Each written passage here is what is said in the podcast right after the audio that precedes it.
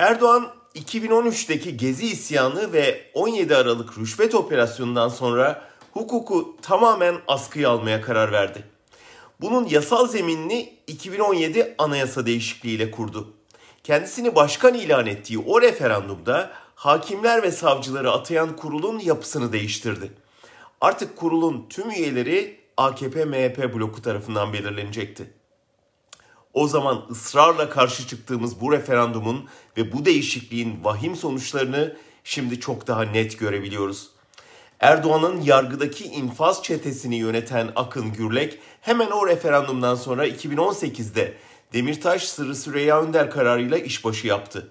Verdiği karar Anayasa Mahkemesi'nden döndüğü halde terfi edip Özgür Özel'in tabiriyle tekerlekli adalet giyotini olarak mahkeme mahkeme gezdirildi Erdoğan muhaliflerine ceza yağdırdı. Baktılar ki Anayasa Mahkemesi ayaklarına dolanıyor, bir başka adalet cellatı olan İrfan Fidan'ı Anayasa Mahkemesi üyeliğine atamaya karar verdiler. Fidan'ı aday gösteren 107 üye Yargıtay'ın nasıl iktidar emrine girdiğini açıkça gösterdi. CHP lideri dünkü grup toplantısında Yargıtay'a 107 militan atadılar dedi. Fidan'ın Anayasa Mahkemesi üyesi yapılmasıyla adaletin zirvesi tamamen iktidarın emrine girmiş olacak.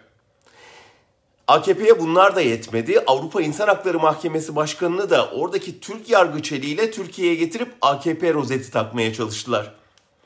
Ahim'in dünkü Demirtaş kararı yargıdaki militanlaşmaya dönük bir yeter artık çıkışıdır. Buna bunca zaman mültecileri tutsun, bizden silah alsın, ticaret yapalım diye Erdoğan'ın hukuk katliamına göz yuman Avrupa'nın bile kayıtsız kalamayacağı bir noktaya gelindi. AB hükümetleri artık tabandan gelen yaptırım baskısı altında. Şimdi Erdoğan'ın önünde iki yol var. Birkaç tahliye tavizi verip AB'yi bir süre oyalamak ya da nasılsa bana mecburlar zannıyla Ahim'in son kararını da çöpe atıp tam diktatörlüğe yürümek.